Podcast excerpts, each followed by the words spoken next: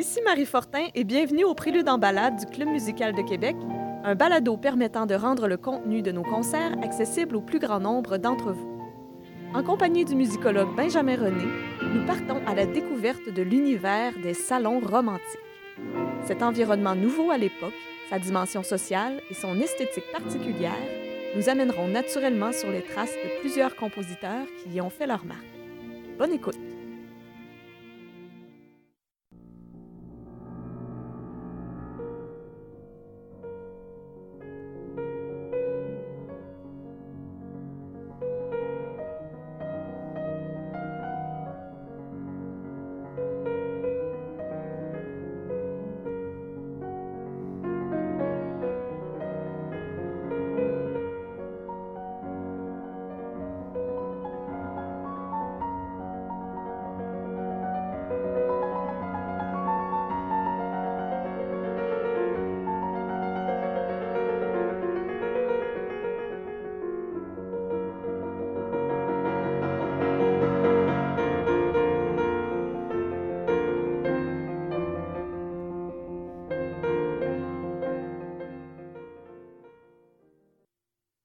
Bonjour Benjamin.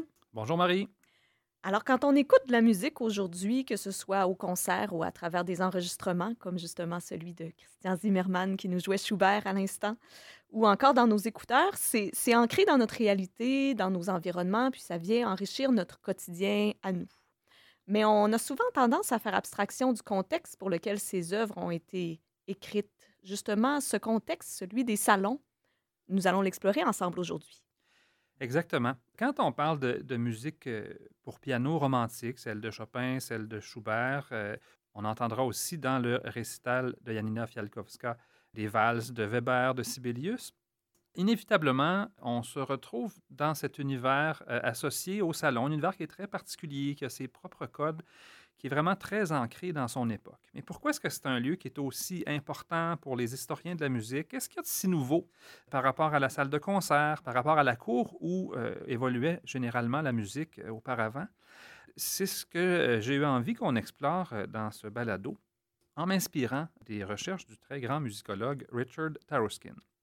Donc, on aborde ça d'un côté peut-être un peu surprenant, mais avant de parler de musique ou même des salons, on va parler de vérité de vrai et de changement dans leur signification à l'aube du romantisme. Exactement. Euh, ça peut sembler effectivement un peu euh, surprenant, mais euh, ça, explique beaucoup comment est-ce que les artistes vont envisager la manière de trouver, trouver l'expression de quelque chose de vrai. C'est pour ça qu'on va prendre ce, chemin-là d'une certaine façon. Si on remontait dans le temps, dans les époques plus anciennes, on arriverait facilement à la conclusion que la vérité est quelque chose qui était révélé, qui va être révélé euh, comme par la religion, par exemple, par une vérité qui est indiscutable et qui apparaît toute faite, qui va être imposée parfois aussi par un régime autoritaire, par exemple. Donc, euh, ce n'est pas une vérité qu'on peut discuter euh, confortablement, disons. Donc, c'est des formes de vérité qui ont quelque chose d'absolu. ça va changer un peu quand même à l'époque des Lumières. Parce que tout à coup, la question de la raison, du raisonnement, de la réflexion va, entrer en jeu. On peut penser à Kant, par exemple, pour qui euh, la vérité va être accessible, mais à travers une raison objective, une raison disciplinée. C'est-à-dire qu'on va arriver à cette vérité-là à travers euh, une démarche, à travers un effort intellectuel, à travers euh, des déductions, à travers une reconstruction de notre compréhension des choses. Puisque cette vérité-là a de particulier, c'est qu'en fait, le penseur qui va s'attaquer à cette quête de vérité-là va ensuite prétendre exprimer la vérité. Une vérité qui a quelque chose, euh, d'une certaine manière, d'universel. Il va arriver euh, un moment où ces vérités-là vont être un peu, leur perception va être euh, profondément transformée à cause, en particulier, des troubles très important, la période très sombre qui va marquer la fin du 18e siècle, donc dans les années qui suivent la Révolution française. Bon, on ne fera pas toute cette histoire-là dans le détail, mais euh, disons que la, Révolution est vraiment l'aboutissement des idées des Lumières, donc de ces vérités euh, raisonnées par les penseurs des Lumières. Puis tout à coup, ben, quand on voit comment les événements se produisent après la Révolution, ben, là, cette raison-là, cette vérité-là, a montré vraiment un visage plus sombre. Puis les artistes, les penseurs en général vont avoir tendance tout à coup à, balancer un peu cette vérité rationnelle-là par-dessus bord. Ce qui fait que tout à coup, on va cesser de chercher cette vérité universelle rationnelle-là, puis on va plutôt commencer à chercher quelque chose qui va sembler vrai. Pas la vérité, mais en quelque sorte le vrai, qui va inévitablement avoir une dimension qui est plus relative, qui est clairement plus subjective que les éléments plus universalistes qu'on avait auparavant. Donc, jusqu'à maintenant, on comprend que les penseurs de l'époque ont envie de délaisser une vérité qui a mené à des épisodes très sombres. Mais est-ce que cette idée du vrai relatif et subjectif n'est pas un peu floue en comparaison? Bien entendu. Et c'est là que c'est là que s'ouvre tout un espace aussi de création artistique, évidemment, parce que sans ce flou-là, on peut penser que ça aurait, c'est pas là qu'on se serait retrouvé. Bon, évidemment, donc cette recherche-là d'une sorte de vérité un peu subjective va amener une sorte de flottement. Puis, tout à coup, la façon de détecter cette vérité, ce vrai, ça va être à travers l'idée d'authenticité. Donc, quelque chose qui va être vrai va être quelque chose qui semble authentique. Bien entendu, qu'on ressent comme authentique parce que c'est difficile d'imaginer un test d'authenticité euh, absolue. C'est clairement une conception qui est relativiste et il va devenir très important que cette authenticité-là s'exprime avec intensité en quelque sorte. Il faut que ce soit, il faut que ce soit authentique de manière ostentatoire pour que ça devienne quelque chose de, perceptible et d'évident. tranquillement, on voit quand même se profiler un peu l'image d'un Beethoven dont le repli sur soi, puis la quête intérieure est comme une espèce de quête euh, incontestablement authentique. Puis c'est d'ailleurs une figure qui est très influente à cette époque-là. Puis euh, tout à coup, ça va amener, euh, bon, pour atteindre cet effet d'authenticité-là, ça va amener l'art, peut-être particulièrement la musique, plutôt que de se déployer sur un plan social, à se développer dans, une, dans la sphère personnelle. Donc, dans ce cadre-là, justement, on va délaisser la cour, on va délaisser la salle de concert, on va se retrouver dans les salons sur lesquels on, va s'étendre un peu, là, qui, ont, qui ont cet espace-là euh, différent. Puis on va aussi être face à des compositeurs qui vont créer de plus en plus pour eux-mêmes puis peut-être euh, de moins en moins pour un patron en particulier. Donc là aussi, il y a quelque chose d'authentique, il y a quelque chose de personnel. On va voir quand même que tout ça, c'est une sorte de représentation qu'on cherche à construire et que la, vérité peut être un peu plus nuancée. Donc là, on voit qu'avec l'idée d'authenticité, de composer de la musique pour soi-même, de la présenter dans un cadre plus intime comme celui des salons, on s'approche clairement de notre sujet. Mais est-ce qu'il n'y a pas quand même une sorte de paradoxe dans l'idée d'un musicien qui compose et qui joue pour lui-même? Est-ce que communiquer avec le public n'est pas son objectif ultime? Évidemment. Puis là, c'est sûr qu'il y, a un vrai, vrai paradoxe là parce que la musique est faite pour être partagée. C'est évident. Elle a toujours été construite comme ça. Ça a quelque chose de collectif là, dans, dans, dans son essence même. Puis d'en faire quelque chose qui soit tout à fait privé demande quelques explications, voir un peu qu'est-ce qu'on cherche exactement, puis par ailleurs, comment est-ce qu'on s'y prend. Mais avant de parler des créateurs eux-mêmes, peut-être qu'il serait intéressant d'aller voir du côté de l'art pour le public, parce que là aussi, il y a quelque chose de privé qui va se construire. On va transférer les arts en général dans la sphère privée ou domestique, si on veut, d'une certaine façon. Euh, il y a vraiment une grande vague au 19e siècle de publications de biographies, d'autobiographies, de journaux intimes de personnes célèbres. Ça devient très à la mode de publier ça. Il y a plus de lecteurs, il y a plus de gens qui sont qui sont capables de lire, euh, qui vont pouvoir se procurer ça, qui vont lire ces récits-là intimes de personnes célèbres dans l'intimité de leur foyer. Donc, il y a un rapport à l'art qui est quand même euh, c'est pas complètement nouveau, mais dans son étendue là, qui est euh, un peu, euh, un peu inusité. Toute la révolution industrielle, par ailleurs, va amener aussi bon, ces livres-là, qui sont beaucoup moins dispendieux qu'ils pouvaient être auparavant, des partitions musicales, les pianos qui vont être construits, qui vont être plus accessibles aussi dans leur prix, qui vont faire en sorte que pour une partie relativement importante de la population, bien, non seulement lire, mais jouer, chanter de la musique dans le cadre domestique devient une pratique prisée, euh, une pratique là aussi où on va pouvoir partager des œuvres dans un cadre qui est, euh, qui est un, peu plus, euh, un peu plus intime. On peut penser au lead, à la mélodie qui va combiner justement la poésie et la musique. qui fonctionne très, très bien dans ce cadre-là. On peut penser aussi au répertoire pour piano, où souvent on va avoir des chants sans parole, ou ce genre d'idée où on a un morceau qui va avoir quelque chose de lyrique, de pas trop difficile, et qui va servir dans cette sphère privée. ça, c'est une première idée. Mais les compositeurs aussi vont occuper ce territoire-là. Puis peut-être le premier dont il faut parler pour aborder cette question-là, c'est un, compositeur qui s'appelle John Field, qui est bien connu quand on étudie l'histoire de la musique, mais qui n'est pas si connu que ça des, mélomanes, euh, mais euh, qui est vraiment une espèce de pionnier euh, de la musique de salon, justement.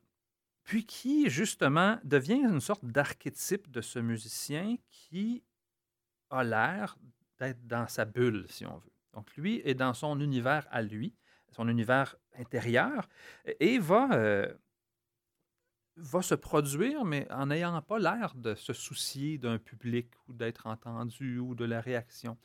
C'est un compositeur quand même qui a une quinzaine d'années euh, de plus que Schubert, qui est né presque 30 ans avant Chopin. Il y a quelque chose de précurseur là, dans cette approche-là. Je vais lire une, courte description écrite par Franz Liszt de son expérience quand il est allé entendre John Field, justement. Liszt nous dit Dans son écriture et dans son jeu, Field ne cherche à exprimer ses sentiments personnels que pour son propre plaisir. Il semble impossible d'imaginer une indifférence plus décomplexée face au public que la sienne. Il enchante son public sans même le savoir ou le souhaiter. Sa position immobile ou son visage sans expression n'attire pas l'attention. Son regard ne parcourt pas la salle. Il n'est pas difficile de voir qu'il est son propre auditoire. Son calme est tout sauf endormi et ne semble aucunement affecté par la pensée de l'impression laissée par son jeu sur les auditeurs. L'art est pour lui une récompense suffisante à tout sacrifice. Field chante seulement pour lui-même. Évidemment, c'est justement un personnage que Field a construit, euh, parce qu'il y a une, part de pause dans ça, de toute évidence, mais quoi qu'il en soit, cette solitude artistique-là, cet artiste isolé sur scène, devient ce qu'on va considérer comme le vrai artistique, comme la manière authentique d'exprimer sa sincérité pour un musicien. C'est dans le même esprit, de toute façon, que d'exposer un désintéressement et de défendre l'art pour l'art. Donc, on comprend bien qu'un musicien comme Field, ou du moins comme Liszt le percevait, qui se situe différemment par rapport à la transmission de son art. Ça, ça nous semble évident. Mais en quoi est-ce que cette nouvelle manière-là de voir le rapport entre l'artiste et le public amène une nouvelle conception de la musique? Ben, justement, euh, c'est intéressant d'aller justement plus proche de la musique. Qu'est-ce que ça change dans la façon d'écrire la musique, de la jouer?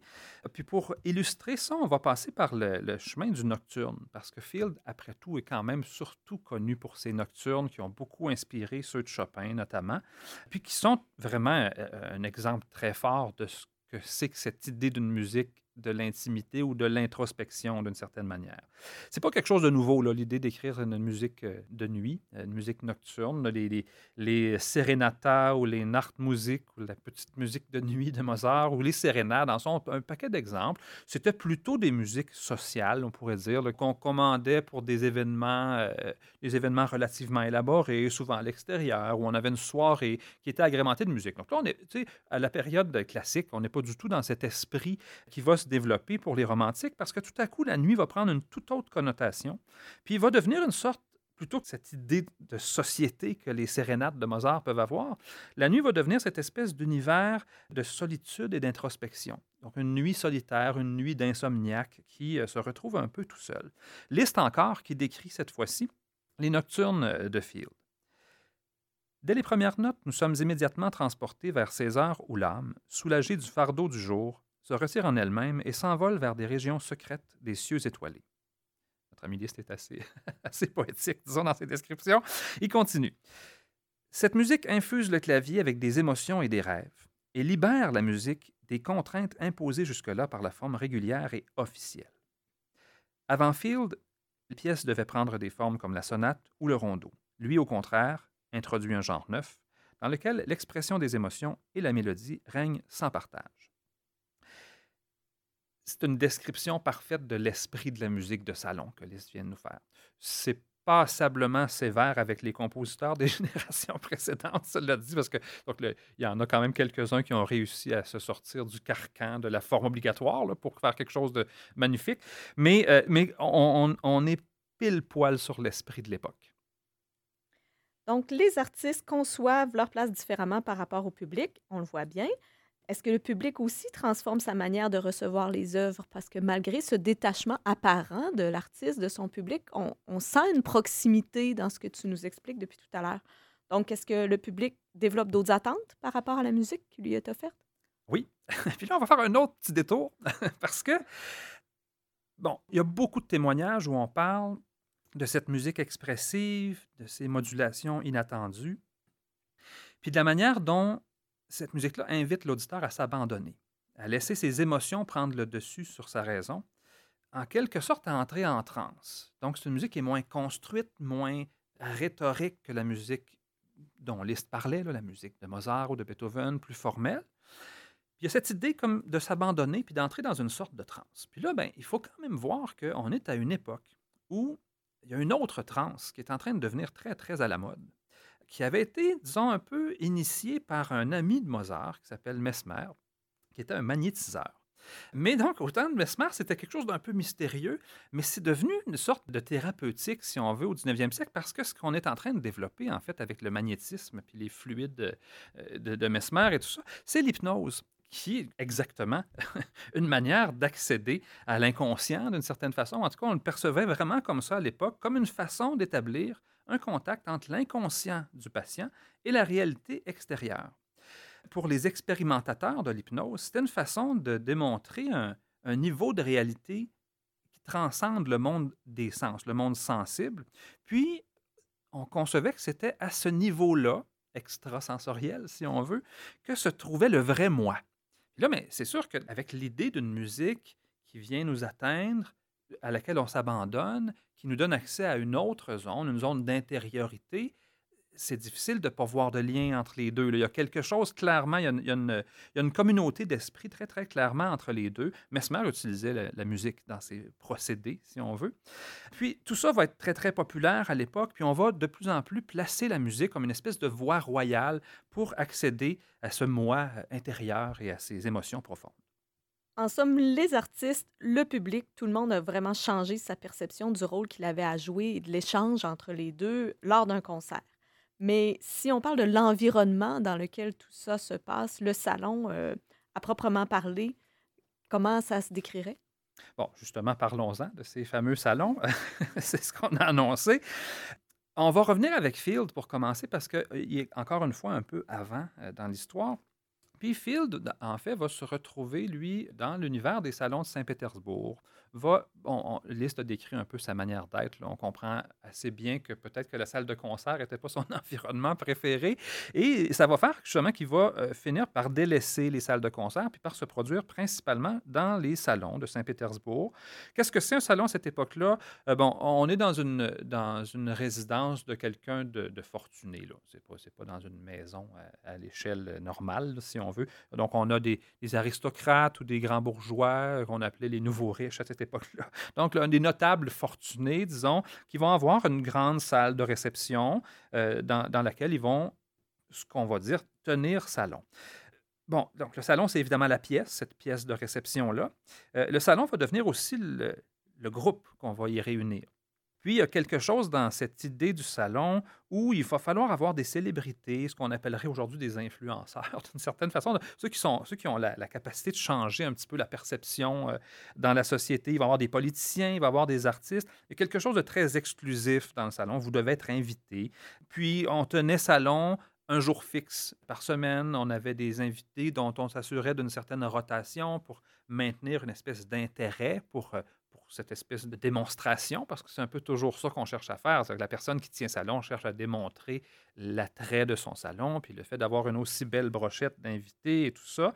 Puis clairement, Field va trouver dans cet environnement-là tous les contacts nécessaires, euh, toute la visibilité qu'il peut souhaiter aussi. Puis tout à coup, quand on s'imagine que ben, plutôt que d'être à la cour, que d'être dans une grande salle de concert avec quelque chose de très formel, on se retrouve dans un environnement où euh, tout le monde discute un peu à bâton rompu.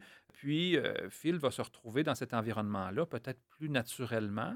Puis ça, ça enlève quand même quelques couches de paradoxe à cette idée de venir partager une espèce d'intériorité dans un cadre comme le salon. Ça semble peut-être plus naturel que ça pourrait l'être dans une salle de concert.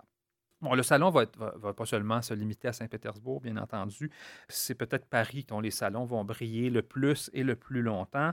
Euh, les plus grands artistes de l'époque vont se côtoyer euh, dans ces salons-là. Euh, Chopin, on en reparlera tout à l'heure, mais Chopin en est un ornement de choix, évidemment. Euh, les salons vont être très, très courus. Puis, euh, évidemment, ils ont été caricaturés d'une manière extrêmement jouissive par euh, Marcel Proust dans La recherche du temps perdu avec sa Madame Verdurin, là, qui manque, perd connaissance à chaque fois que son musicien fétiche joue sa pièce. Il y a quelque chose de on sent quand même on sent quand même un petit sourire en coin de la part de, Proust, mais, mais c'est une très bonne description. Puis on, revient à l'état de transe dont on parlait tout à l'heure en même temps, puis au fait du prestige du musicien, puis bon, etc. Euh, donc, la fine fleur de l'art romantique va trouver sa place dans ces salons-là. Certainement tout un paquet d'œuvres, de types d'œuvres. Il y a toute une esthétique qui aurait probablement pas pu se développer sans cet environnement-là, qui était assez particulier. Puis les salons vont un peu, euh, disons, euh, vont un peu perdre de leur lustre avec le temps. Euh, bon, la, révolution industrielle avançant, on, a de plus en plus de gens qui vont accéder à un statut de petit bourgeois, on pourrait dire, donc qui vont avoir qui vont chercher à imiter un peu cette espèce de côté euh, prestigieux du salon, euh, de, tenir salon, d'avoir ses invités, mais avec des moyens un peu différents, ce qui fait que tout à coup, ben là, ça va perdre un peu son côté sélect, ça va devenir un peu, euh, bon, tout, on, le vit, on le vit quotidiennement aujourd'hui, ces, ces, tendances qui sont très nouvelles, très audacieuses, puis tout à coup, ben, tout le monde se met à le faire, puis ben, ceux qui voulaient se démarquer avec ça trouvent autre chose, puis les artistes, justement, vont délaisser tranquillement cet environnement-là des salons pour aller vers d'autres cieux, là, puis euh, aller, aller se produire euh, autrement.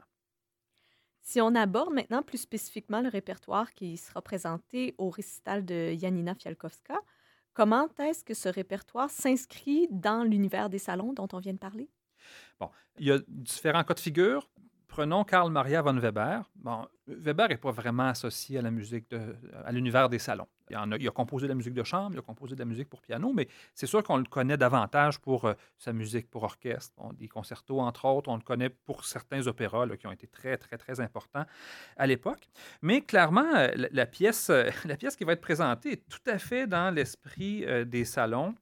Son invitation à la danse avec un caractère festif de valse euh, nous place tout à fait dans cet environnement euh, pour festoyer, justement.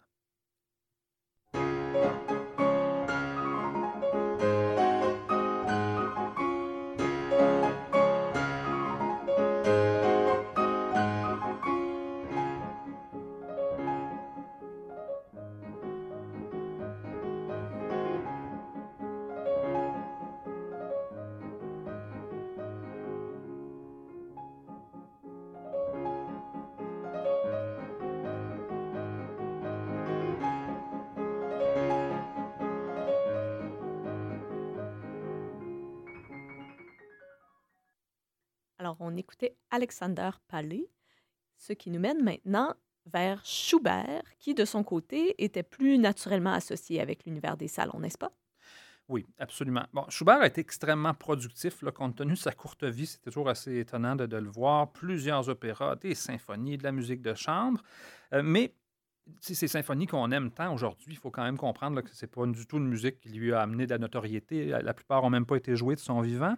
Donc, succès très, très modeste au concert, mais c'est vraiment dans euh, l'univers des salons que ces œuvres, en particulier ses leaders, sa musique pour piano, euh, vont en faire une espèce de petite célébrité locale, si on veut vraiment, euh, dans un cercle de, privilégiés qui connaissent Schubert, qui vont d'ailleurs organiser les célèbres Schubertiades, qui étaient des soirées musicales des salons, très clairement, euh, autour de sa musique. La position dans l'histoire de Schubert le place aussi un, peu sur la frontière entre les classiques viennois, Mozart, Beethoven, et euh, les romantiques. Bon, il est à Vienne d'abord, euh, et il va mourir seulement un an après Beethoven. Quand on veut le placer historiquement, il faut toujours s'en rappeler. Mais euh, disons que la, sonate qui va être présentée au récital qui s'en vient est une œuvre qui marque bien cette position mitoyenne-là parce qu'elle fait une démonstration d'une grande maîtrise formelle. Donc, ces fameuses formes classiques, Schubert les maîtrise parfaitement, mais en même temps, on y trouve vraiment une expression qui est aussi limpide et, aussi clairement perceptible que euh, celle des romantiques. On, va écouter deux exemples très contrastants pour montrer à quel point justement cette insistance sur l'expression et le caractère des pièces est important pour Schubert. Donc d'abord, euh, le sombre mouvement lent qui exprime une sorte d'abattement.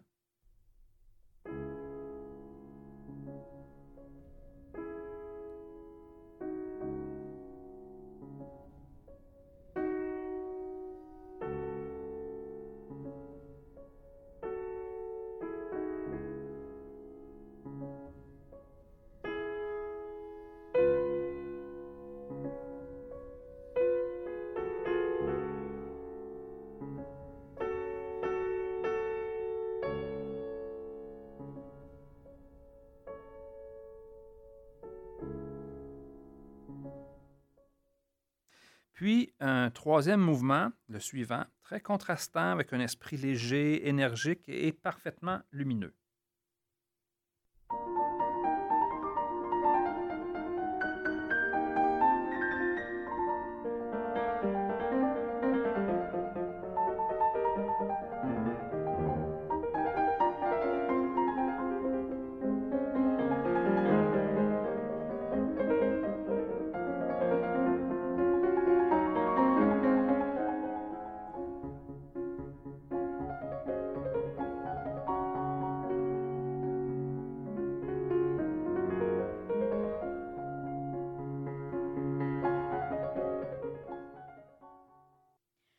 C'est vrai que dans ces deux mouvements euh, de la sonate en si bémol de Schubert, qui était interprété par euh, Christian Zimmermann, on sent déjà bien cette intimité puis cette euh, proximité dont on parlait plus tôt dans les salons. on passe maintenant du côté de Chopin, dont l'association avec le monde des salons est évidemment tout à fait évidente. On y a déjà fait allusion. Et sa musique y est aussi directement liée. Oui, Chopin est comme une sorte de roi des salons parisiens, d'une certaine façon. Euh, assez vite, après son arrivée à Paris, il va renoncer au concert qu'il détestait pour se produire exclusivement dans les salons. Il va y rencontrer euh, ses riches supporters qui vont lui fournir des élèves. Donc, sa vie va vraiment se dérouler à l'extérieur des salles de concert, du circuit des concerts on, a beaucoup parlé de ses manières raffinées, de son tact, de son ton affable. déjà, comme personnage, euh, c'est un invité qui est particulièrement agréable dans un salon, mais euh, sa musique, donc sa, musique reconnaissable, son jeu pianistique aussi, qui était vanté comme très raffiné, euh, très subtil aussi, vont vraiment en faire un incontournable des salons parisiens. Peut-être une des grandes, une des grandes forces aussi de Chopin, c'est qu'il y a une griffe. On entend quelques notes, puis on sait tout de suite de, quoi il s'agit. Il y a plusieurs de ses œuvres qui vont devenir très célèbres, euh, reconnaissables dès les premières notes.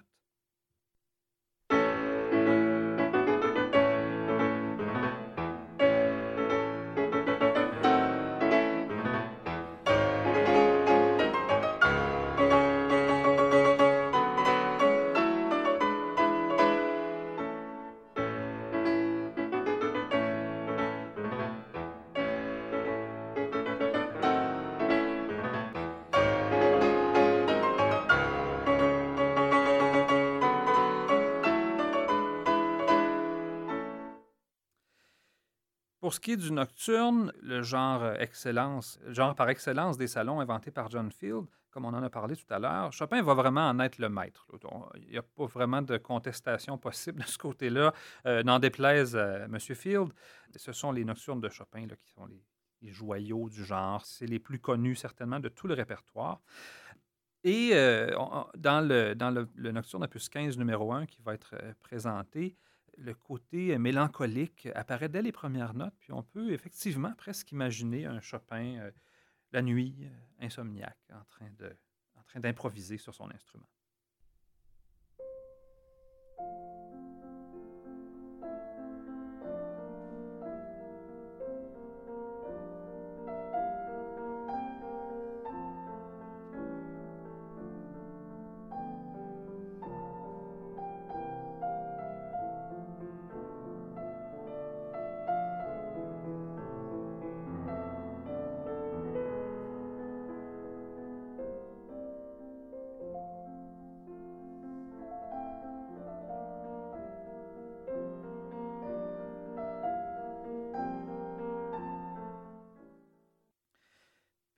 En cours de route, dans son introspection, notre artiste va voir ses émotions s'emballer euh, dans un épisode central euh, tumultueux et changeant.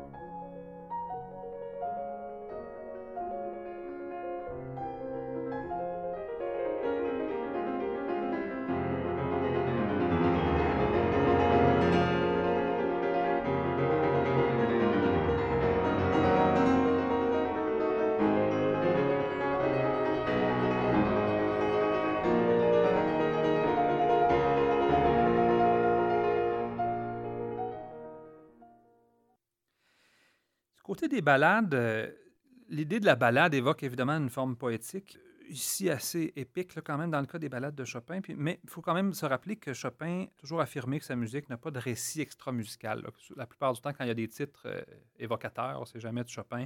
Donc lui, il voyait vraiment sa musique comme, comme un exercice en soi d'introspection, justement, et d'expression, mais il cherchait pas à y mettre quelque chose de concret. Euh, dans la balade numéro un, on entend des épisodes des épisodes différents qui composent ce récit-là, justement cette espèce de, récit poétique euh, imaginaire. Donc, euh, encore une fois, des extraits qui vont nous amener dans toutes sortes de zones expressives. Euh, on commence avec un appel qui part des basses, puis une espèce de mélodie très expressive, mais qui s'assemble progressivement à partir de courts fragments.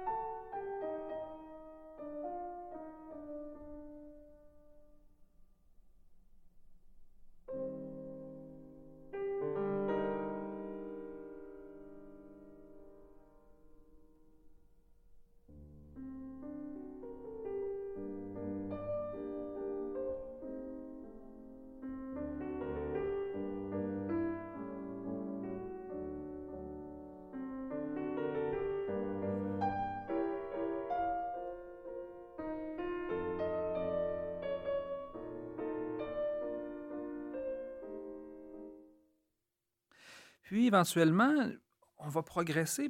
c'est comme si on entrait tranquillement en transe. On va progresser vers une mélodie qui va être plus continue, euh, une douce rêverie qui va finir par s'installer.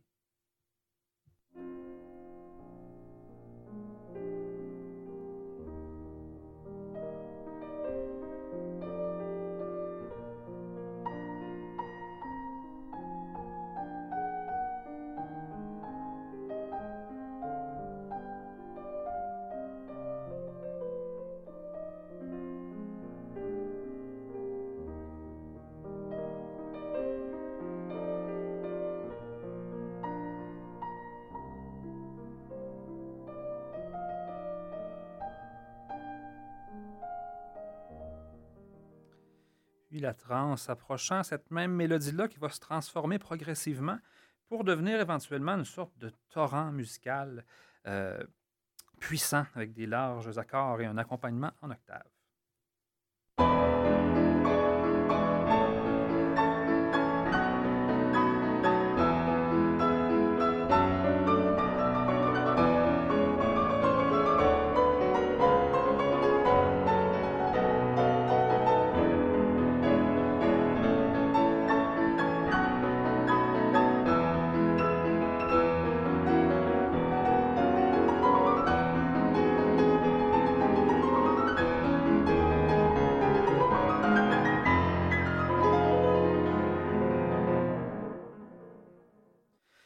Même à certains moments, on a une espèce d'état de, grâce où on va se mettre à entendre une parenthèse musicale évoquant une espèce de valse endiablée.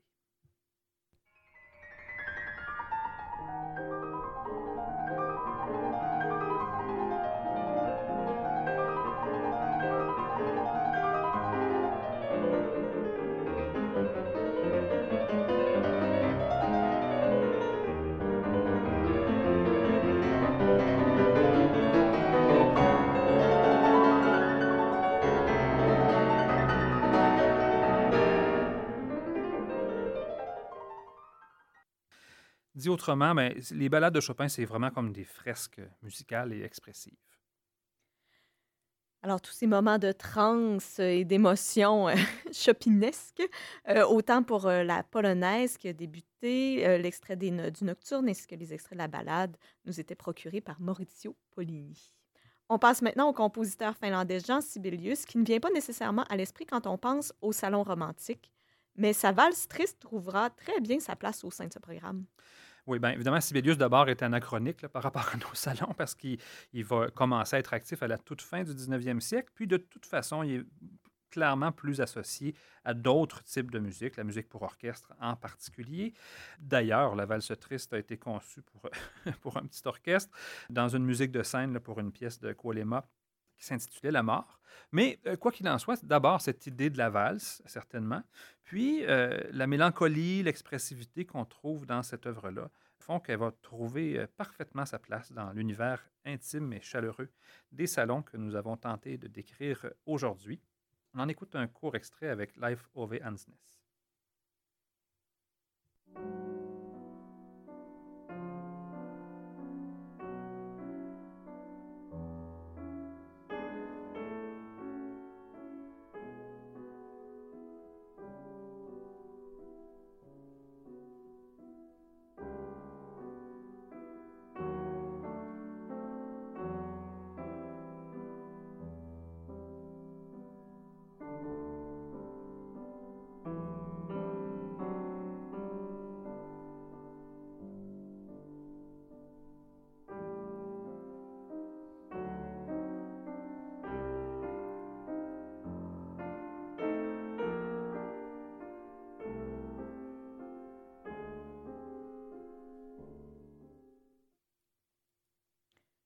Bien, merci Benjamin pour cette euh, promenade dans l'univers des salons romantiques. Ce fut un plaisir. C'était les préludes en balade du Club musical de Québec. Merci à Benjamin René, musicologue, et à l'indispensable collaboration de Radio Classique Québec 92,7. Pour retrouver tous nos épisodes, vous pouvez en tout temps vous référer à la zone audio du site Internet du Club musical ou vous abonner à nos balados-diffusions sur votre plateforme préférée. Ici Marie Fortin, je vous donne rendez-vous au Palais Montcalm pour notre prochain concert. À bientôt!